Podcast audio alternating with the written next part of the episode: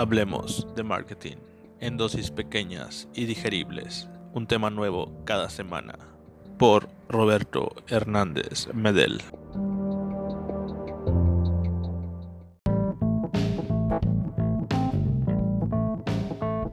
Buenos días, buenas tardes o buenas noches, dependiendo del momento en que nos escuchen.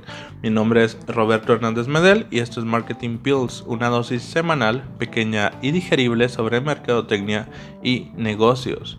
En este primer episodio vamos a hablar sobre algo aparentemente simple pero primordial para cualquier empresa de hoy en día.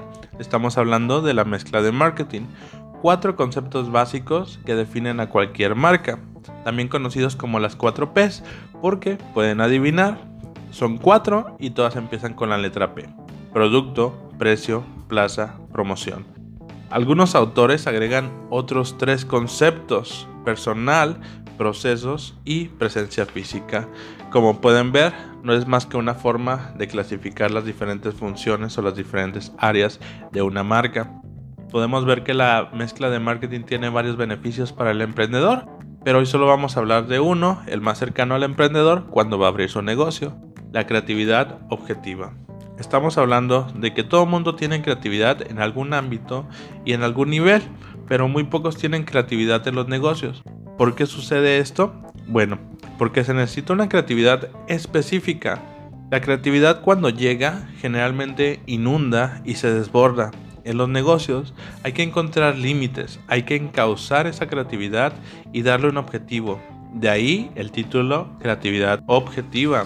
El marketing y la mezcla de marketing en específico nos ayudan a eso, nos ayudan a encontrar nuestra creatividad objetiva, porque cuando uno quiere encontrar la innovación, generalmente nos queremos enfocar en la creatividad dentro del producto, hacer un producto innovador, y eso requiere mucho trabajo que a veces es imposible con nuestros recursos o es en vano de acuerdo a lo que el mercado necesita. Pero con la mezcla de marketing nos podemos enfocar en otras áreas de la empresa. Innovar, por ejemplo, en la plaza, en el precio o en la promoción.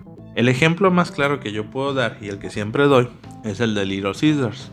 Little Caesars tiene un producto que puede ser de calidad, puede ser muy interesante, pero que realmente no es innovador. Es una pizza buena, pero es más del montón. ¿En qué innova Little Caesars para poder llegar a su público? En la plaza. Ellos eliminan el servicio a domicilio y lo entregan solamente en sucursal. Esto afecta otras áreas de la mezcla de marketing, por ejemplo el precio. Al eliminar los costos que tiene que ver con los repartidores, con las motocicletas, entonces ellos pueden tener un precio más accesible para la gente. También afecta en el tiempo de entrega. Ellos te pueden entregar la pizza en un menor tiempo de lo que puede la competencia. Y aparte, el producto, la pizza, está siempre caliente, siempre recién hecha. Ellos están innovando dentro de la plaza y eso afecta a todas las áreas. Así, tú puedes innovar en el mercado sin innovar necesariamente en el producto. Esto nos da algo para pensar.